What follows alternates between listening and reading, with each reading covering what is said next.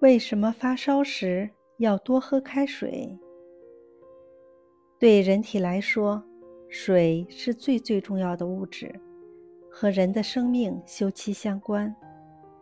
发高烧的时候，体内大量水分从呼吸道和皮肤渗出而蒸发掉，所以发烧的时候必须多喝开水以补充不足。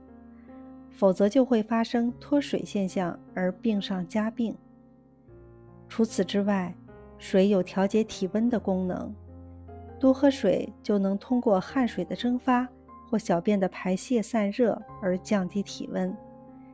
另外，有的病是因为有病细菌侵入造成的，多喝水，水被胃肠吸收后进入血液，能把血里细菌所产生的毒素冲淡。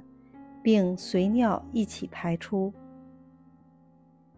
由于发高烧的时候，体内新陈代谢多半发生紊乱，并有危害人体的产物在血里出现。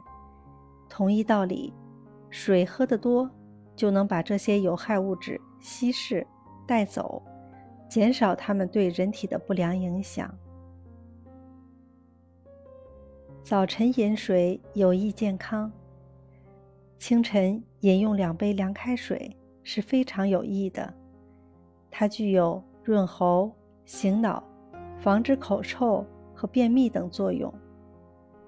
早晨空腹饮下凉开水后，由于水在胃中停留时间很短，便可迅速进入肠道，被肠黏膜吸收而进入血液循环，将血液稀释，从而。对体内各器官组织产生一种绝妙的内洗涤作用，因而增强了肝脏的解毒能力和肾脏的排泄能力，促进了人体新陈代谢，增强了免疫功能。